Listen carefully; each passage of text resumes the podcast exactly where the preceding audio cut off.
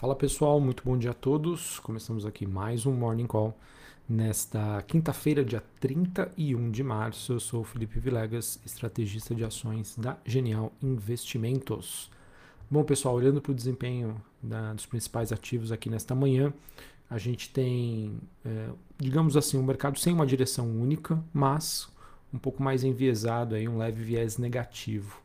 A gente teve as bolsas asiáticas, Xangai na China caindo meio por cento, Hong Kong pontos, ponto 8 de queda, mesma movimentação para a bolsa japonesa. E o que acabou influenciando esse movimento das bolsas asiáticas foram os dados é, de PMI na China, que apresentaram quedas superiores às expectativas dos investidores. Destaque negativo, então, para bens, né, para as atividades relacionadas não manufatureiras e para a parte de serviços. Né? Esse indicador então mostra que a economia chinesa está sendo fortemente afetada pela pandemia, que está levando, né, a, dado as suas políticas de, de caso zero de Covid, a lockdowns em diversas regiões. A economia chinesa vem passando por, um, por uma fase aí bastante difícil desde o ano passado. Né, a economia chinesa já vinha mostrando sinais de enfraquecimento e agora essa questão aí da pandemia, digamos assim, trouxe mais uma pressão, mais um choque. E vamos ver né, como que a economia chinesa tende a se comportar nos próximos trimestres, dado que ao mesmo tempo que isso acontece, aumentam as expectativas do mercado em relação a uma agenda mais forte por parte do governo chinês para tentar voltar a, a estimular o crescimento por lá. É, quando a gente olha para a movimentação das bolsas europeias, que tem uma característica bastante parecida com bol a bolsa brasileira em termos de tipos de empresa, a gente tem Londres recuando 0,27, Paris queda de 0,5%, Frankfurt queda de 0,25%. Movimento que não é o mesmo olhando para as bolsas norte-americanas. Por enquanto, apesar de oscilações mais leves, mas temos um dia até o momento que positivo. S&P alta de 0,12%, Dow Jones no 0 a 0 e a Nasdaq subindo 0,5%. O VIX, que é aquele índice de volatilidade, sobe 3% neste momento, mas numa região ainda abaixo dos 20 pontos, ou seja, um patamar relativamente tranquilo. Dólar Index tem um dia de valorização, subindo 0,5% no patamar dos 98 pontos. Taxas de juros de 10 anos nos Estados Unidos caindo 1,5% a 2,32%. Bitcoin no 0 a 0, ele que estabilizou bem ali na faixa dos 47 mil dólares. E agora que vem, digamos, os movimentos mais intensos. A gente tem nessa manhã o, petróleo negociado em Nova York, o WTI, caindo quase 6%. Quase não, né? Caindo mais de 6%, na verdade. Ele que volta a se aproximar do patamar dos 100 dólares o barril. E essa movimentação ela acaba sendo influenciada pelo fato dos Estados Unidos terem anunciado que devem liberar um novo contingente aí muito grande de estoques de petróleo. E isso, obviamente, é, deve ajudar aí a, pelo menos no curto prazo, a segurar aí os preços do petróleo nos mercados internacionais. Importante dizer que hoje também a gente vai ter a reunião da OPEC+, para decidir aí sobre as expectativas de prosseguimento ou não com o seu planejamento, mas o mercado acredita que eles devam prosseguir com o que estava sendo feito nas últimas reuniões, que é um aumento de 400 mil barris por dia, nada mais do que isso tá certo? Então a gente tem essa movimentação mais negativa para o petróleo. Olhando para os metais industriais negociados na Bolsa de Londres, a gente tem o cobre caindo 0,23, o níquel subindo 0,5% e o ouro tem mais um dia de queda, negociada a 1.924 dólares a onça Troy. Beleza? Bom, pessoal, acho que essas são, é, digamos, as, as, principais movimentações que nós temos é, no mercado nesta manhã. É, Importante dizer que o investidor vai estar de olho na agenda do dia também, na divulgação de dados. Afinal, nos Estados Unidos, às 9h30 da manhã, tem a divulgação de dados sobre renda, gastos pessoais. Tem também a divulgação de novos pedidos de seguro-desemprego, que é um indicador é, que é divulgado é, primeiro que o payroll, que vai ser divulgado amanhã, sexta-feira.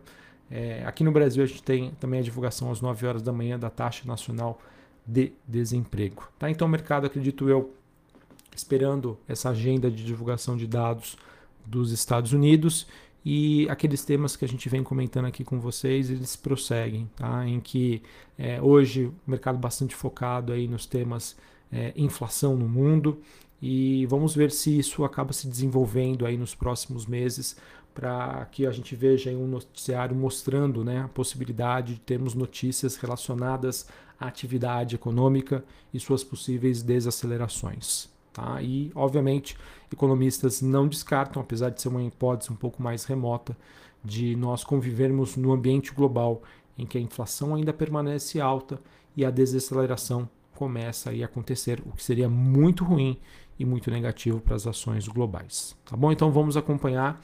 Mês de março foi um, foi um mês muito bom, foi um mês muito positivo para as ações globais, principalmente as ações norte-americanas e europeias, que apresentaram uma, uma forte recuperação. Mas acho que é importante comentar aqui com vocês, tá? Mesmo com essa recuperação, eu acho que o 2022 ainda deve ser um ano bastante desafiador em termos de crescimento econômico e políticas monetárias que devem ser praticadas por bancos centrais com uma visão um pouco mais hawkish, ou seja, uma visão mais inclinada a uma subida de juros para conter aí todos os efeitos inflacionários que a gente já convive hoje por conta da Covid e ainda teve esse choque recente por conta aí do conflito entre Rússia e Ucrânia. Aqui no Brasil, pessoal, circulou ontem a notícia de que o governo estaria considerando um aumento linear de 5% para os servidores públicos a partir de julho deste ano. Tá? A questão que a gente sempre comenta aqui, pessoal, é olhando sobre a ótica fiscal dos desafios do governo. E o problema dessa medida né, é que ela vai custar cerca de 5 bilhões de reais somente em 2022, sendo que o espaço no orçamento que foi deixado recentemente pelo, recentemente pelo governo é de 1,7 bilhões de reais. Esse, também, esse aumento ele também acaba esbarrando aí na lei eleitoral, que permite reajustes acima da inflação apenas até o dia 2 de abril, ou seja, né, o prazo para reajuste abaixo da inflação seria até 30 de junho. Então vamos acompanhar como se dá esse processo. O governo também que continua trabalhando na direção de trazer um certo alívio para a economia.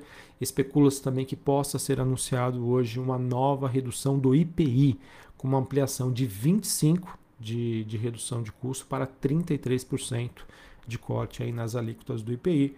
Governo tentando estimular a economia deixando, digamos aí, os preços mais atrativos para bens e serviços é, para a população diante desse cenário de inflação mais alta tá bom?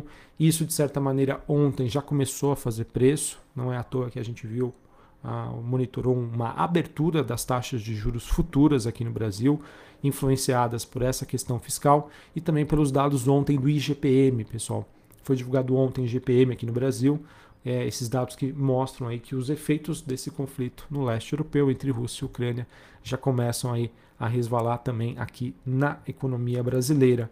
Ou seja, pessoal, realmente é, o Banco Central brasileiro não vai ter uma tarefa fácil aqui em 2022. Ele que está bastante convicto no cenário de que a Selic vai terminar ali em 12,75, mas a gente tem que ficar de olho e não podemos descartar, né? Choques inflacionários, principalmente advindos aí do petróleo, que por enquanto é, sinalizou aí um arrefecimento, e também olhando para essa questão de maiores gastos públicos em um ano eleitoral. O mercado vai estar de olho. Se isso impactar, a gente pode ter novamente aí uma rodada de depreciação de ativos que, que acabam tendo uma correlação inversa com a curva de juros. A gente sempre compartilha aqui com vocês. Construção civil, varejo, small caps e setor elétrico. Para encerrarmos aqui falando sobre o noticiário corporativo, a gente teve a Guararapes, que é a dona da Riachuelo, empresa do setor de varejo. Ela informou que os seus acionistas aprovaram a migração da companhia para o novo mercado, é, que é o segmento aí especial de listagem da B3, o maior nível de governança que é exigido. É, essa aprovação foi unânime, aconteceu numa Assembleia Geral Extraordinária é, ontem, e isso é positivo, tá, pessoal? Porque melhora os níveis de governança e exigências da companhia, melhora a comunicação isso costuma ser bem visto aí por parte do investidor.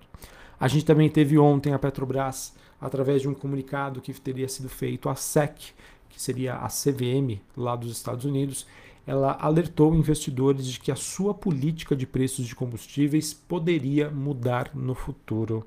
Tá? Então, mais uma questão aí que pode jogar um pouco mais de lenha na fogueira diante dessa situação.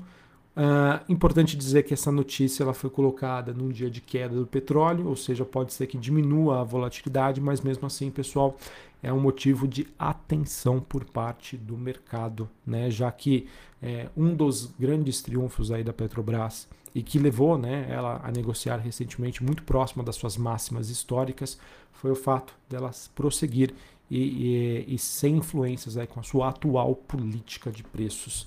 Então vamos acompanhar esse tema. Isso, sem sombra de dúvida, deve trazer volatilidade aí para as ações da Petrobras. E por fim, queria comunicar aqui com vocês que a Ser Educacional empresa do setor educacional comentou que o MEC aprovou a criação de 48 novas vagas do curso de medicina ofertado pela Unesc Vilhena. E assim a instituição elevou a sua vaga, a sua oferta de vagas anuais de 50 para 98. Notícia positiva né, para ser educacional, levando em consideração que os cursos de medicina são aqueles cursos em que é, as empresas educacionais conseguem as maiores margens de lucratividade. Tá bom? Então é isso, pessoal. Vamos acompanhar o mercado hoje. Por enquanto, é, meio no zero a zero ali, sem uma direção única. O mercado aguardando os dados dos Estados Unidos que serão divulgados hoje às 9h30, então fiquem atentos. E a gente continua monitorando aí os próximos passos. É importante dizer também que hoje tem a definição da Petax aqui no Brasil. Para Petax é a definição do câmbio, o que pode deixar o dólar também um pouco mais volátil. Valeu, pessoal. Um abraço a todos. Uma ótima quinta-feira para vocês. Até mais. Valeu.